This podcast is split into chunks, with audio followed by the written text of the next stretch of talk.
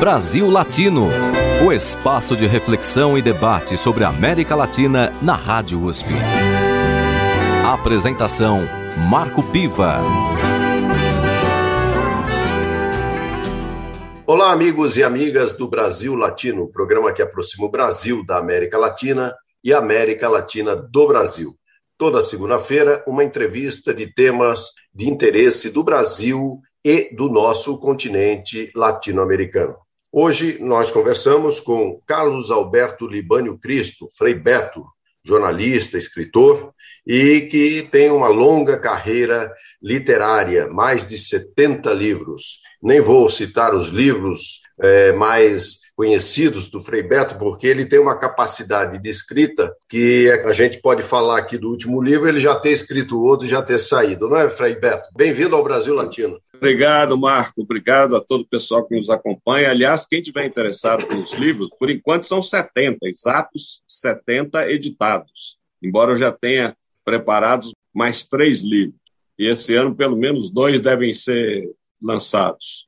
Mas quem tiver interessado, procura aí a minha livraria virtual, freibeto.org, Beto com dois T's, freibeto tudo junto.org. Muito bem, aí já começamos aí com a dica do Frei Beto para quem tiver interesse em conhecer a sua obra, ou quem já conhece e quer é, comprar outros livros, também pode acessar é, a livraria virtual. Aliás, Frei Beto, tudo está sendo virtual nessa vida moderna, como é que você está vendo isso?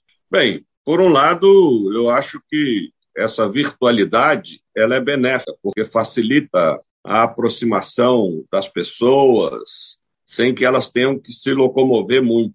Evidente que isso vai mudar agora o perfil é, das empresas. Eu fico vendo esses prédios aí de salas de aluguel para empresas, muitos estão vazios, porque durante a pandemia é, nós aprendemos que é possível fazer muitos trabalhos de forma remota.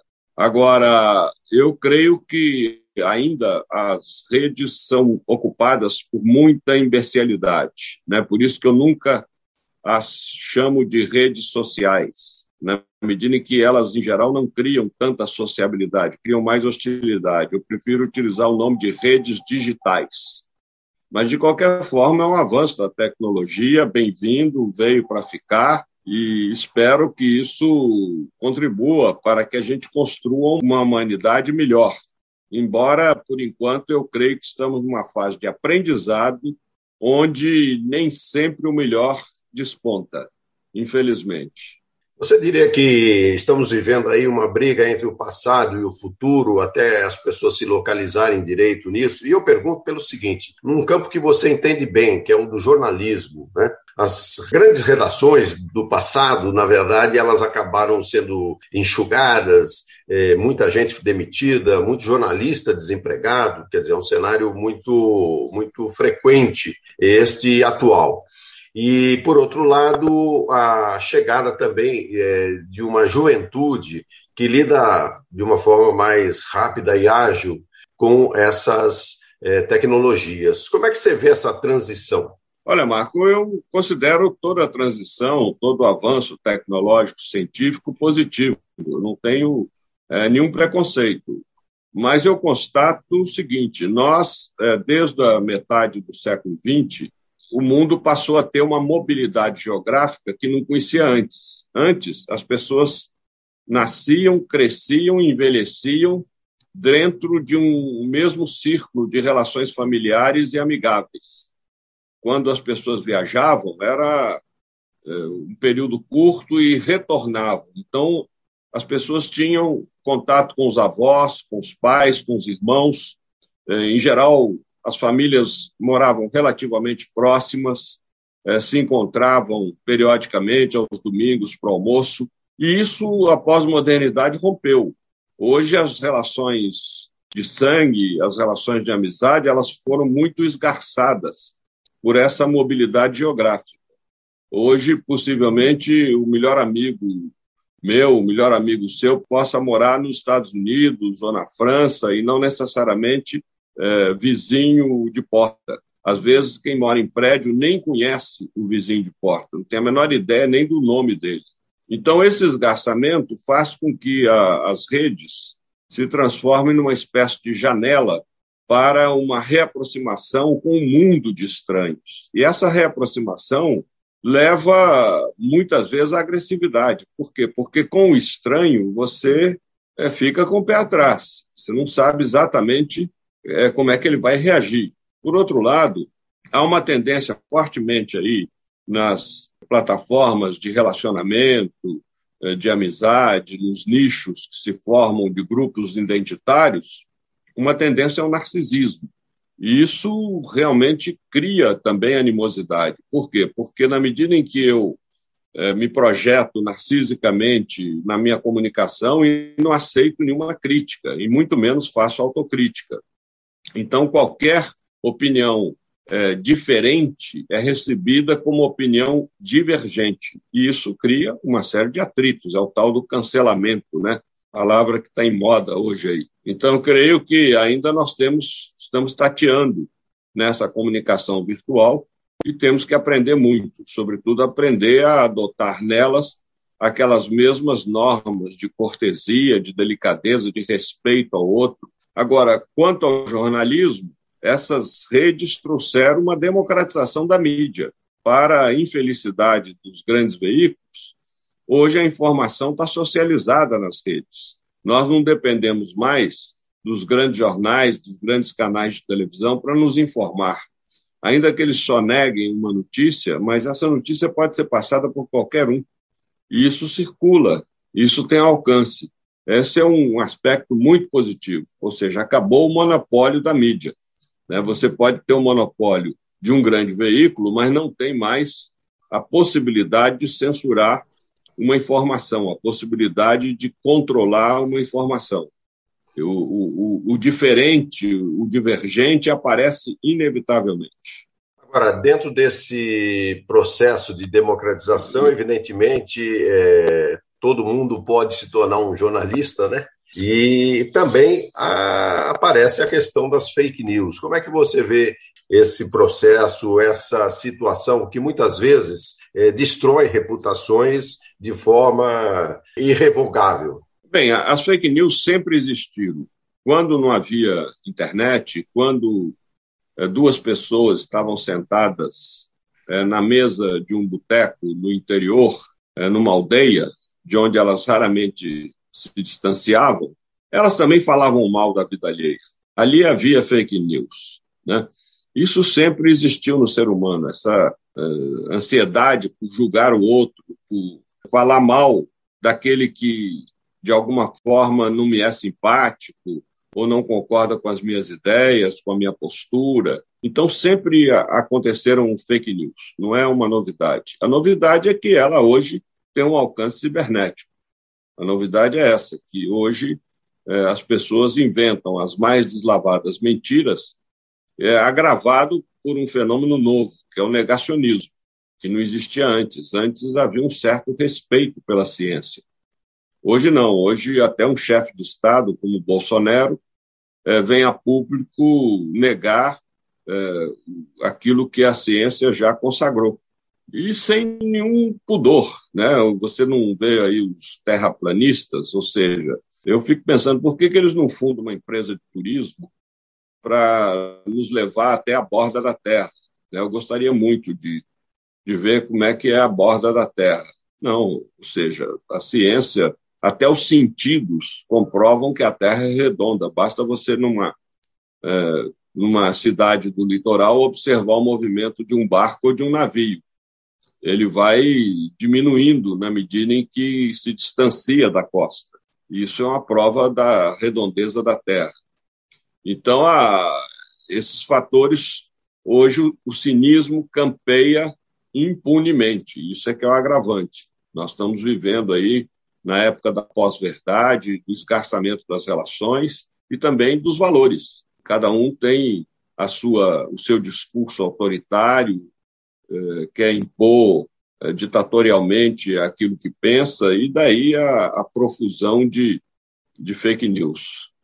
Frei Beto, a fofoca de antigamente se transforma é, em fake news. O nome é praticamente o mesmo, apenas muda a língua. E essa vocação do ser humano falar mal do outro significa realmente a perda de um certo respeito, da cordialidade. É, muito se atribui às lutas identitárias, ou algumas pessoas atribuem, né, as lutas identitárias, como os direitos das mulheres, os direitos dos negros, é, do movimento LGBTQ+, é, a razão, digamos, deste embate atual, desta polarização. E alguns, até pela esquerda, digamos assim, dizem que as lutas identitárias, é, de certa forma, atrapalham aquilo que seria o principal, a luta de classes. Como é que você vê essa discussão? Bem, eu vejo que há as duas lutas. Não podemos é, assumir uma descartando a outra. Primeiro, a luta de classe ela é notória nos países capitalistas e isso realmente é um processo que vai prosseguir, né? Não é uma luta no sentido que as classes sejam conscientes de que fazem uma luta contra outra classe. Não, é uma estrutura que impõe e naturaliza, entre aspas, essa opressão. E essa naturalização faz com que os opressores, por exemplo, acreditem em todas as filosofias do neoliberalismo, de que a economia é competitiva, de que as pessoas têm a, a possibilidade de sair da pobreza e chegar à riqueza pela, pela meritocracia e todas essas bobagens que a gente tanto escuta, lê nos jornais, é, vê nos noticiários, nos discursos aí dos grandes capitalistas. E, por outro lado, você tem os oprimidos que não têm consciência, muitas vezes, que são oprimidos, muitos deles abnegados, conformados com a sua situação de pobreza e até de miséria, porque é Deus que quer, Deus é que vai me tirar disso quando Ele quiser, etc., porque não há uma consciência. Mas aí está a objetividade da luta de classes. Ela existe, de fato, ela existe, porque ela cria é, um, um, uma cisão no convívio social. E essa cisão faz com que uma parcela significativa da população, hoje é, metade da população mundial, esteja condenada a uma vida indigna, não por opção, mas por força das estruturas que levaram essas pessoas à miséria e à pobreza. Por isso eu sempre digo que não há pobreza, há empobrecidos. Essas pessoas foram involuntariamente eh, levadas a uma situação de pobreza.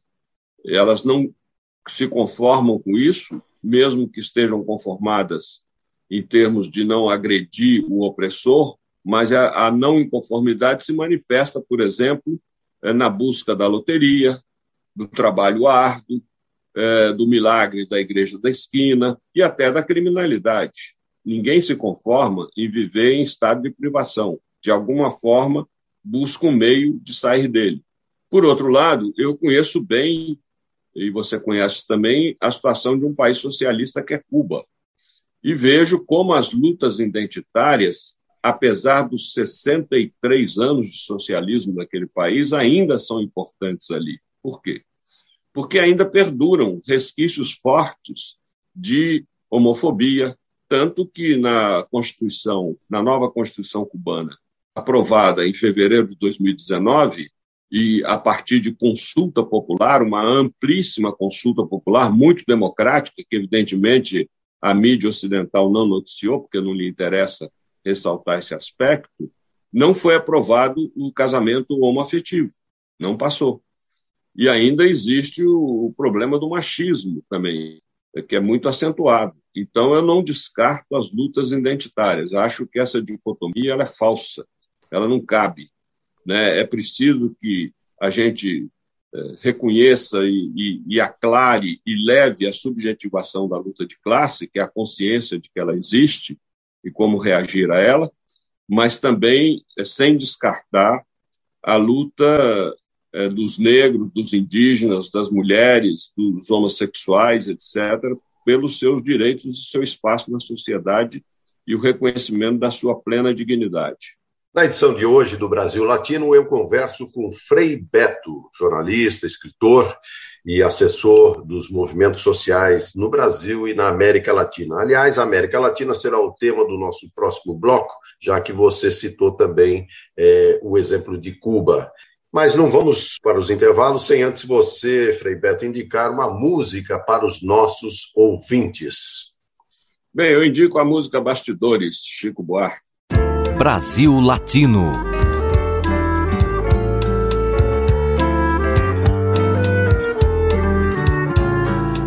Chorei, chorei, até ficar com dó de mim. E me tranquei no camarim, tomei o calmante, o excitante e um bocado de gin.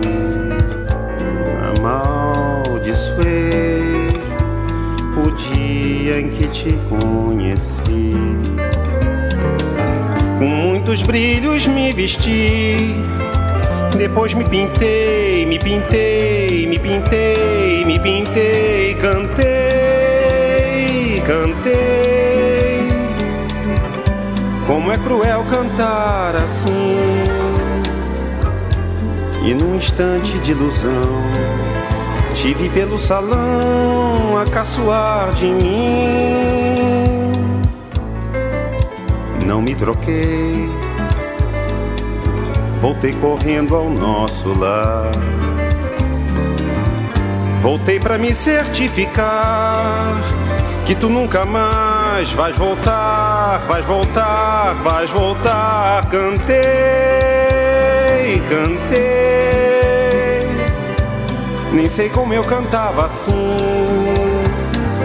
Só sei que todo cabaré me aplaudiu de pé quando cheguei ao fim. Mas não bisei, voltei correndo ao nosso lar. Voltei para me certificar que tu nunca mais vais voltar, vais voltar, vais voltar. Cantei, cantei, jamais cantei tão lindo assim. E os homens lá pedindo bis, bêbados e febris a se rasgar por mim. Chorei, chorei até ficar com dó de mim. Você está ouvindo Brasil Latino, o espaço de reflexão e debate sobre a América Latina na Rádio USP. A apresentação: Marco Piva. E voltamos com Brasil Latino, o programa que aproxima o Brasil da América Latina e a América Latina do Brasil. Toda segunda-feira, uma entrevista sobre temas de interesse do Brasil e do nosso continente latino-americano. Na edição de hoje, eu converso com o jornalista, escritor e assessor dos movimentos populares, Carlos Alberto Libânio Cristo, Frei Beto. Frei Beto, no bloco anterior você mencionou a experiência de Cuba, onde uma luta identitária ela caminha ao lado de uma revolução de mais de 60 anos, mas que mesmo assim ainda enfrenta dificuldades. Vamos entrar no território da América Latina atual. Como é que você está vendo o panorama do nosso continente? Bem, eu agora vejo com otimismo, porque a América Latina, é, de 60 anos para cá, enfrentou vários ciclos políticos o primeiro deles foram as ditaduras militares, todas elas implantadas pelo governo dos Estados Unidos. E existe até aquela anedota né, de que nunca houve golpe nos Estados Unidos, embora o Trump tenha tentado, porque não há embaixada americana em Washington. Mas no resto da América Latina, nós conhecemos, e eu conheci na pele e na alma, que foi a ditadura implantada pelos Estados Unidos durante 21 anos aqui no Brasil, de 1964 a 85, e aqueles que se interessam, os meus relatos do que passei na ditadura, podem ler os meus livros Batismo de Sangue, Cartas da Prisão e Diário de Fernando, todos três encontrados aí na minha livraria virtual freibeto.org. Pois bem, esse eh, período fracassou, essas ditaduras todas não conseguiram eh, levar adiante nem o programa econômico é, que assumiram, que propuseram, e isso fez com que, então, os eleitores, primeiro, que elas falissem, e segundo, que os eleitores escolhessem governos é, messiânicos neoliberais. Collor no Brasil, Menem na Argentina, Fujimori no Peru, é, Garcia Mesa na Bolívia, Rafael Caldeira na Venezuela, e houve toda uma proliferação de avatares que prometiam maravilhas para agora sim vamos tirar os nossos países da miséria e da pobreza. E também fracassaram. E esse fracasso levou é, o povo à escolha de mandatários é, democratas e progressistas, identificados com as demandas mais populares. Então, nós temos o caso de Lula no Brasil, Evo Morales na Bolívia, é, o Mujica no Uruguai, o casal Kirchner na Argentina, o Chaves na Venezuela, enfim. Então, nós tivemos aí o Rafael Caldeira no Equador, então tivemos aí uma profusão de governos progressistas que, por outro lado, sofreram muita sabotagem, muita pressão e até golpes, como o que derrubou a Dilma aqui no Brasil. E isso abriu caminho para a volta de um outro tipo de avatares, que são aqueles que prometem reduzir é, o Estado ao mínimo, né, no, dentro do projeto neoliberal da Margaret Thatcher, acreditando que os empresários é, são capazes de administrar o bem público, que foi um redundante fracasso, por exemplo, na Argentina com o Macri, e essa decepção que agora as pessoas tomam consciência, né, como no caso do Bolsonaro aqui no Brasil, que veio dizer que ia combater a corrupção, sendo que trazia toda uma filharada metida em rachadinha, cheques que ninguém explica como é que transitaram, é, enfim, e a, CPI levantando toda a corrupção ocorrida dentro do Ministério da Saúde, matéria de é, compras de vacinas, etc. Então, essa decepção leva agora o eleitorado a escolher novamente é, governos progressistas, governos com tendência de centro-esquerda, como aconteceu no Peru, no Chile, é, e tudo indica que vai acontecer aqui no Brasil. Nós teremos hoje o Lula ocupa a preferência nas pesquisas eleitorais. Então, essa é a esperança de que possamos voltar a uma América Latina soberana, com mais dignidade, mais unida e, sobretudo, voltada para as duas principais prioridades, né, com perdão da redundância, que são o combate à desigualdade social e a proteção do meio ambiente.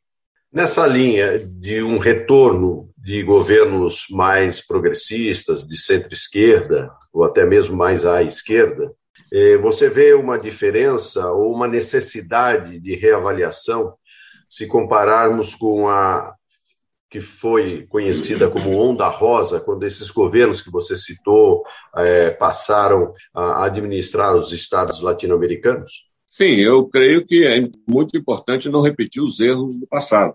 Né? Como dizia o velho Marques, é, no primeiro erro pode parecer comédia, mas no segundo aparece como tragédia. Então é preciso realmente avaliar quais foram os equívocos cometidos durante o período que esses, essas figuras e esses partidos progressistas estiveram à frente do governo. No caso do Brasil, eu considero o maior equívoco a falta de educação política do nosso povo. Durante 13 anos que o PT esteve no governo federal, não se investiu é, significativamente na reeducação política do nosso povo, que sofre uma deseducação política 24 horas por dia, através da grande mídia, através do fundamentalismo religioso, é, do neoliberalismo que permeia todas as peças de entretenimento, etc. Então, esse trabalho eu considero extremamente importante hoje. Nós só poderemos consolidar uma democracia que responda aos anseios populares se o povo realmente estiver consciente e mobilizado. Ou seja, mais do que nunca, Paulo Freire é urgente e necessário ao nosso trabalho político no Brasil.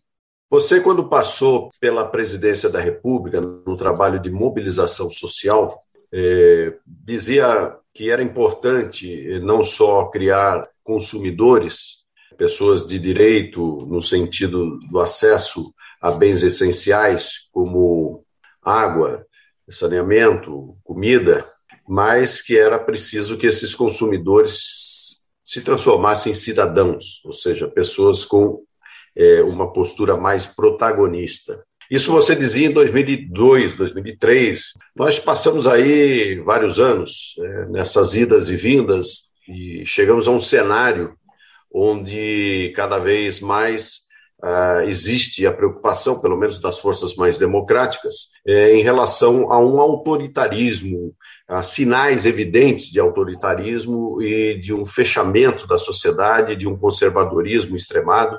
Qual é o mecanismo que, independente de governos, é, seja um governo de esquerda, direita ou de centro, é, quais são os mecanismos que você considera apropriados para que a população adquira essa consciência política?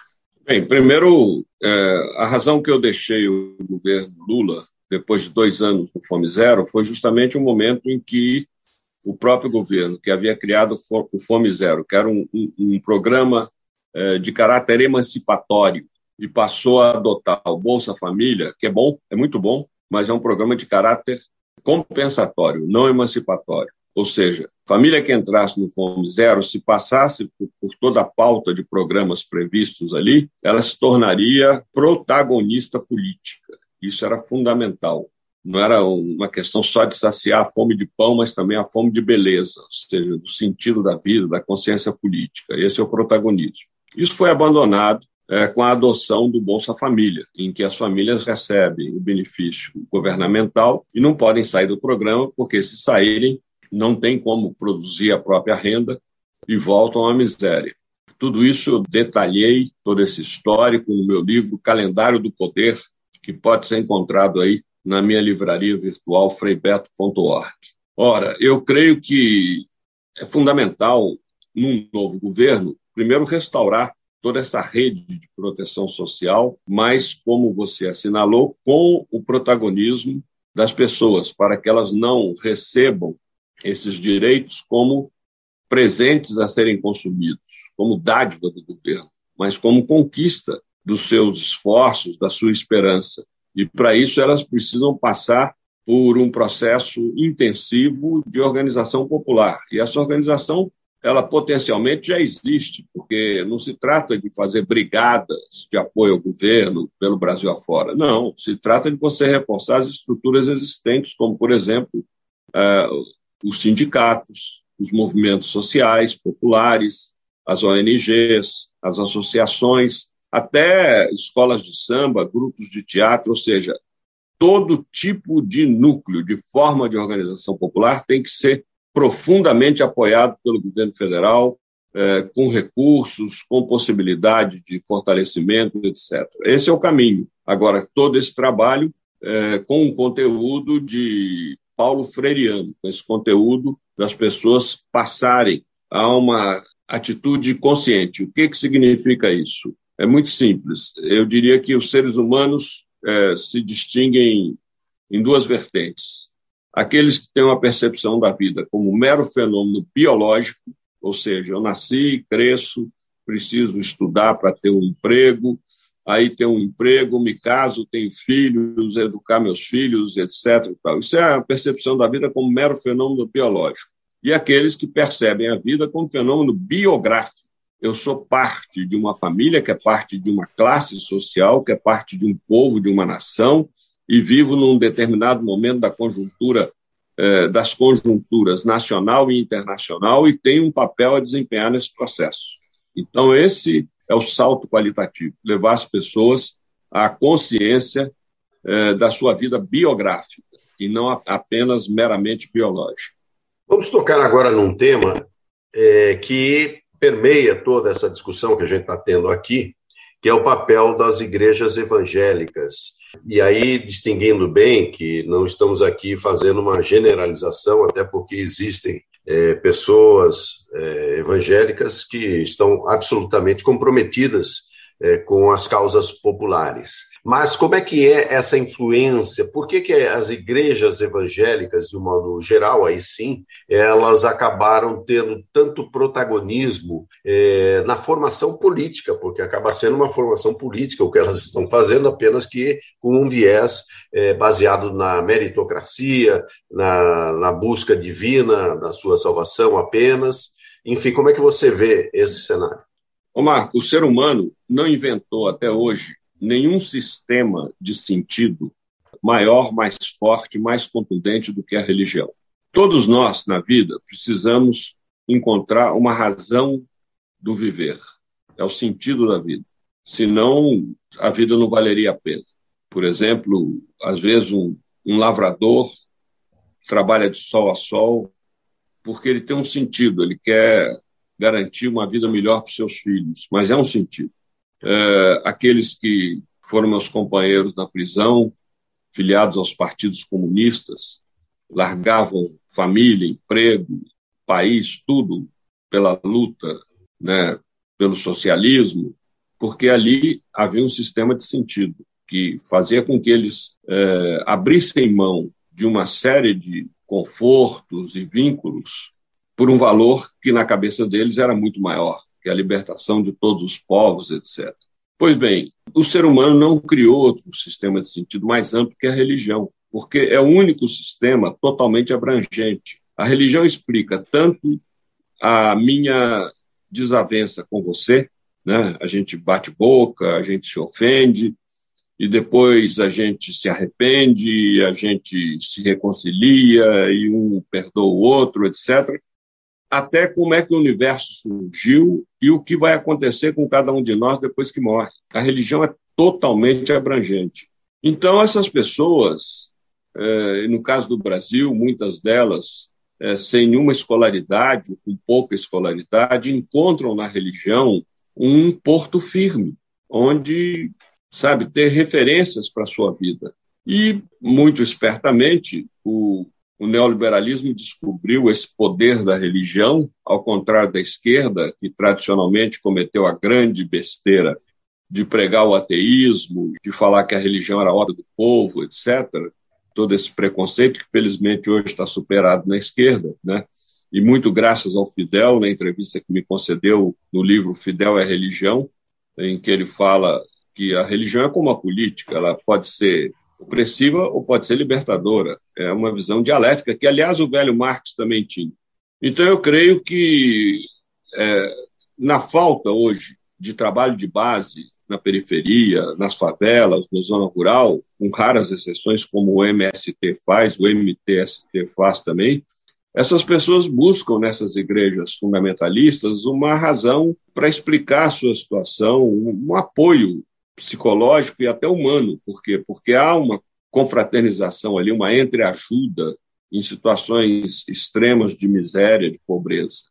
Então, por isso essas igrejas são valorizadas. Agora, é preciso nós mostrarmos o outro lado, mostrarmos que há um entendimento da palavra de Jesus numa linha libertadora, em que elas deixam de ser sujeitas à dominação de um pastor que muitas vezes pretende apenas extorquí-las ou transformá-las em mero curral eleitoral de um político safado, corrupto, para uma atuação realmente evangélica, libertadora, como as comunidades eclesiais de base deram um grande exemplo no Brasil. Frei Beto, nosso entrevistado de hoje no Brasil Latino. Vamos para o um intervalo, mas antes eu gostaria que você indicasse mais uma música para os nossos ouvintes. O que, que você indicaria? É a música Corisco, de Sérgio Ricardo. Que, aliás, faz parte da trilha sonora do filme Deus e o Diabo na Terra do Sol, do Glauber Rocha. Então vamos ouvir Corisco, de Sérgio Ricardo,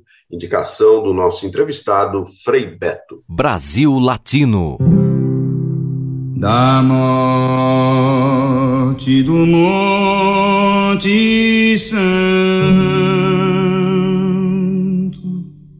sobrou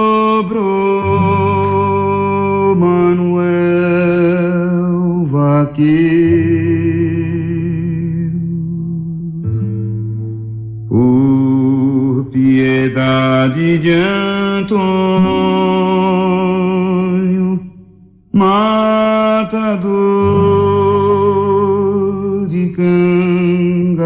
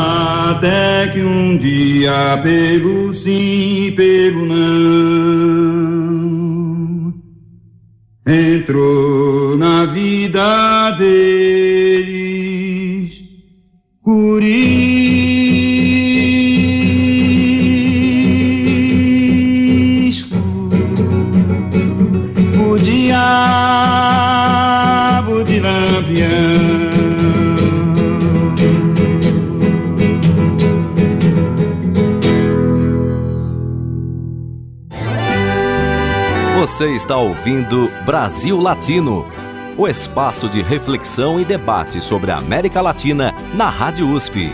Apresentação: Marco Piva. E chegamos ao último bloco do Brasil Latino, programa que aproxima o Brasil da América Latina e a América Latina do Brasil. Na edição de hoje, eu converso com Carlos Alberto Libânio Cristo, Frei Beto, jornalista, escritor e assessor de movimentos sociais e populares. Frei Beto, sua obra percorre diferentes assuntos, da política, a sociedade, a cultura, as relações humanas, principalmente, até por sua por seu pertencimento à Igreja Católica, mas principalmente o seu pertencimento a um Deus libertador. É, e você tem falado em algumas das suas obras da necessidade do silêncio. Queria que você falasse um pouquinho sobre isso. Nós estamos num programa de rádio onde a necessidade é a palavra, mas como que você é, poderia é, falar sobre essa questão importante do silêncio? Bem, Marco, eu aproveito a deixa para dizer que eu escrevi um livro, um romance sobre isso, chama Aldeia do Silêncio, enfrentando um desafio que é um personagem principal nunca fala. Não vou dar um spoiler aqui para os leitores, mas é um livro muito apreciado pelos críticos literários, ou seja, como fazer um livro é, descrevendo uma família que nunca fala, nunca abre a boca. Então, realmente, foi um desafio interessante elaborar o Aldeia do Silêncio, né, esse romance. Eu considero, como você sabe disso, religioso, monge que eu sou, o silêncio é essencial. Aprendi isso na vida espiritual. É importante a gente recolher a si mesmo, né? E nessa sociedade muito ruidosa, é, nós somos esgarçados por essa barulheira toda. Às vezes eu brinco dizendo que tem pessoas que, quando chegam em casa e não encontram ninguém, elas ficam tão desesperadas com o encontro consigo mesmas que elas ligam o liquidificador, a enceradeira, a televisão, rádio, é, a batedeira, tudo, porque elas precisam escutar ruído. Isso é muito, isso é muito doentio. Nós precisamos, sabe, é, nos acostumar também ao silêncio. Eu sempre recomendo às pessoas que querem aprofundar sua vida espiritual é fazer o jejum do ruído, fazer o jejum do barulho. E entre as várias dicas que eu dou é você passar pelo menos um dia da semana sem se ligar nas redes digitais, sabe? Passar um dia da semana sem ficar curioso com o que está dentro do seu smartphone, utilizá-lo apenas como mero telefone ou computador para alguma pesquisa, mas não ficar ligado, porque esse ficar ligado vai nos esgarçando, vai, inclusive, fazendo com que a gente tenha uma grande perda de tempo. Eu, às vezes, quando antes da pandemia ia a escolas de ensino médio, é, pediam a, aos alunos quantas horas vocês ficaram ontem na internet. E eles blefavam, né? Às vezes ficavam, que a média brasileira eu sei que é de quatro horas, os jovens, mas diziam, não, eu fiquei uma hora, fiquei duas horas. Aí pega um papel em branco, escreva aí as cinco coisas que vocês aprenderam ontem na internet. Muitos, a maioria ficava em aperto. Não era capaz de elencar que cinco coisas eu realmente captei. Eu dizia, tá vendo? Vocês não ficaram navegando, vocês ficaram naufragando na internet. E davam uma, uma analogia que é óbvia. É, quando você vem de casa para o trabalho, quando você vem de casa para a escola, você passa por milhares de anúncios nas ruas na lataria do ônibus, no outdoor da esquina, é, milhares de anúncios né, nos letreiros das lojas. Agora, se eu te perguntar, Marco, Marco, você veio aí para a rádio, escreva aí é, cinco anúncios que você viu ao sair de casa, possivelmente você também vai ficar apertado de costura. Por quê? Porque a mente ela precisa ser disciplinada. E nada melhor para disciplinar a mente do que a meditação, que é o exercício do silêncio, do silêncio interior. E como a meditação originalmente é uma experiência não religiosa, ela vem do budismo, que não é uma religião originalmente, embora hoje há tendências budistas de matiz religioso, mas ela é uma filosofia de vida. Eu insisto que é fundamental para a nossa saúde psíquica e até física o exercício da meditação e, portanto, o exercício do silêncio. A gente ousar, em alguns momentos dos dias, parar nossas atividades, se recolher no silêncio. Né? É bom aprender um pouco de técnica de meditação, que isso facilita muito. Mas considero esse um valor que estamos perdendo, mas imprescindível a uma humanidade mais equilibrada, mais solidária e mais feliz. Do silêncio à ação falada. É, a palavra é muito importante. Se a gente for para o campo da psicanálise, essa é a base que faz com que o trabalho psicanalítico ele funcione. É, existe contradição entre esse silêncio e o exercício da palavra? Não, porque o mundo se fez palavra. Né? Se há um sinônimo muito apropriado para Deus, é palavra. Né? Deus é a palavra. E o próprio prólogo do Evangelho de São João diz que né, a palavra se fez carne. Eu até uma vez fui convidado para ir a um açougue de Brasília, que existe ainda hoje, que na parte de baixo do açougue, de noite, promove encontros literários. Então, eu sugeri ao dono do açougue colocar um cartaz nesse recinto dizendo: aqui a carne se faz palavra, porque era exatamente o inverso do que se passava no andar de cima, né, que era o térreo. Esse aí era um andar é, abaixo do térreo. Né? Então é isso. Aqui a, a carne se faz palavra, porque realmente a palavra é fundamental. Mas, como diz o sábio, nós deveríamos só abrir a boca para proferir uma palavra que seja mais importante que o meu silêncio. Isso seria o ideal. É, por isso, quando eu estive é, nos índios, no Peru, no sul do Peru, na região de Puno, eu tive lá animando um retiro espiritual da diocese e havia um grupo de indígenas aimaras. E ali vivi uma experiência. É, no fim do retiro, eu pedi que as pessoas levantassem e, e dissessem uma frase, alguma coisa de avaliação, ou positiva ou negativa, do retiro. Então, os padres levantavam, diziam, uma freira dizia, um leigo dizia, até que uma indígena se levantou e não disse nada mas ficou de pé. E o pessoal que estava à minha volta ficava me olhando como quem disse: Você não vai apressá-la? E eu fiz um propósito, Marco. Ou essa mulher senta, ou essa mulher fala. Porque enquanto ela permanecer muda, de pé, pode ficar aqui um ano, eu vou ficar aqui um ano. Não, não serei eu que vou apressá-la. E, de fato, num tempo né, enorme, sei, cinco minutos, de silêncio num salão daquele era, era como se fosse cinco horas, né? porque ficou todo mundo na expectativa. O que, que essa mulher vai dizer, não vai dizer, fala, não fala? De repente ela falou. Falou, eu gostei muito disso lá, a apreciação dela e se sentou. Aí o bispo, quando terminou, me chamou e falou: Olha, você fez muito bem respeitar o silêncio dela, porque os Aymara, eles valorizam tanto a palavra que eu tive que suprimir das missas o abraço da paz.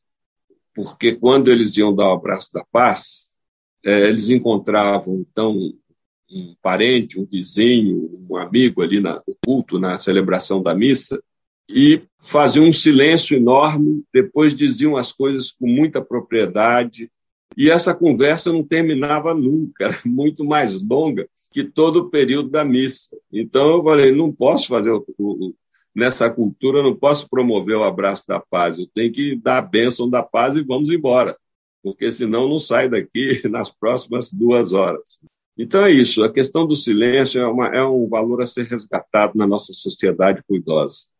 Frei Beto, agora para a gente terminar a nossa entrevista, eu queria que você falasse um pouco sobre as suas expectativas para o Brasil e para a América Latina. Eu sei que é uma pergunta muito genérica, mas você tem sempre uma capacidade aí de síntese. Então, gostaria que você, antes de encerrar aqui a nossa entrevista, eh, deixasse aí as suas palavras a respeito das suas expectativas eh, para o Brasil e para o nosso continente.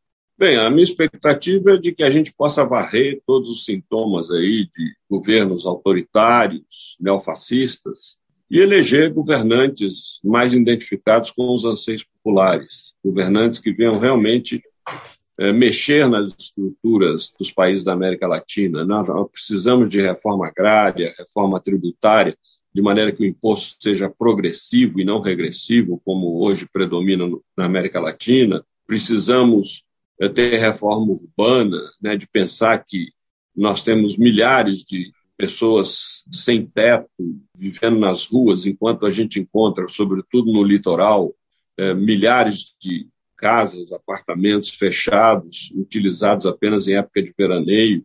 Enfim, é uma série de medidas, mas, sobretudo, assegurar a cada cidadão e cidadã uma renda básica, né? como o, o vereador Eduardo Suplicy sempre advogou. É preciso assegurar a todas as pessoas, independentemente de mérito, se trabalha ou não trabalha, de idade, uma renda básica. E já foi feito esse cálculo.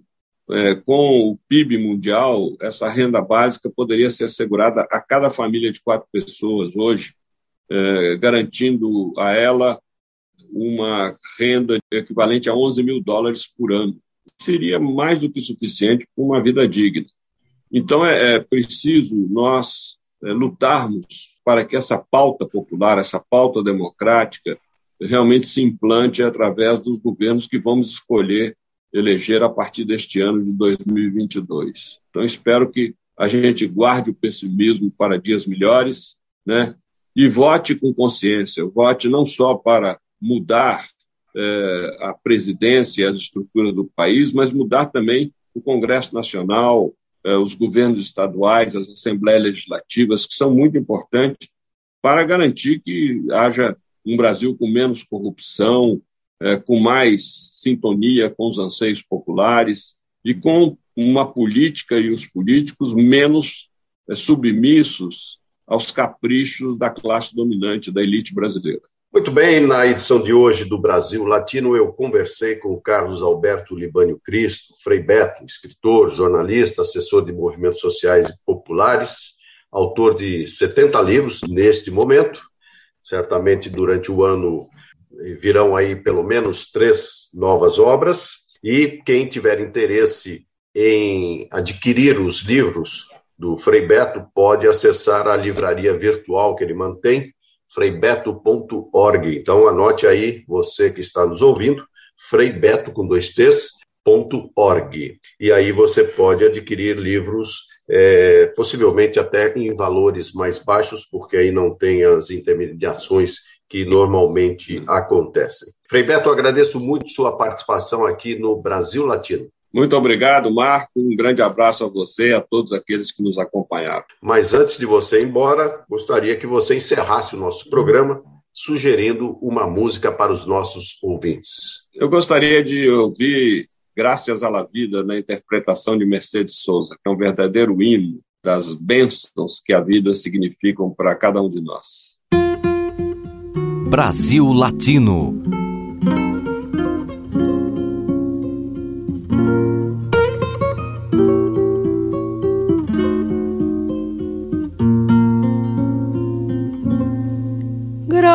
gracias a la vida que me ha dado tanto, me dio dos luceros que cuando los abro, perfecto distingo lo negro del blanco y en el alto cielo su fondo estrellado y en las multitudes del hombre que yo amo. Gracias a la vida que me ha dado tanto, me ha dado el oído que en todo su ancho graba noche y días, grillos y canarios, martillos, turbinas, ladridos, chubascos y la voz tan tierna de mi bien amado. Gracias a la vida que me ha dado tanto, me ha dado el sonido y el abecedario, con él las palabras que pienso y declaro, madre, amigo, hermano y luz alumbrando la ruta del alma del que estoy amando.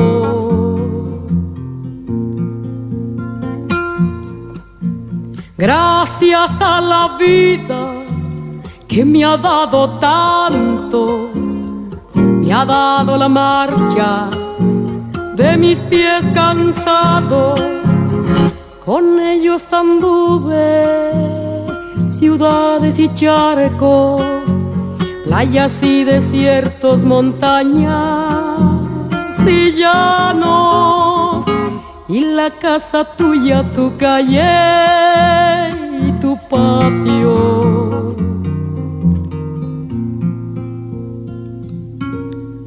Gracias a la vida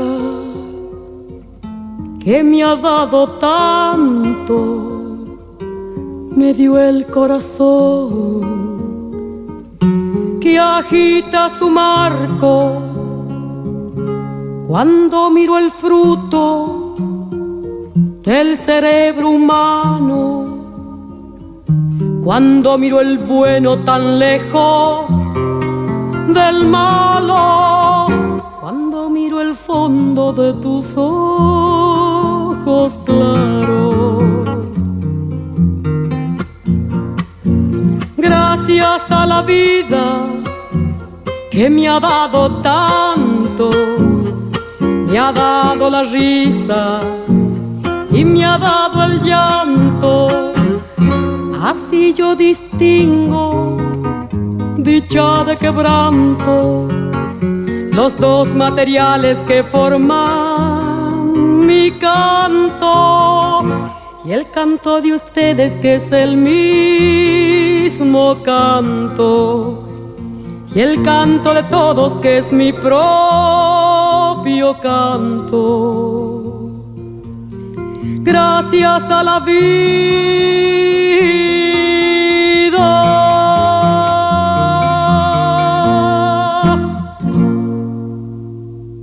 Terminamos por aqui mais uma edição do Brasil Latino, que vai ao ar toda segunda-feira, às 5 da tarde, pela Rádio USP FM 93,7 São Paulo e 107,9 em Ribeirão Preto.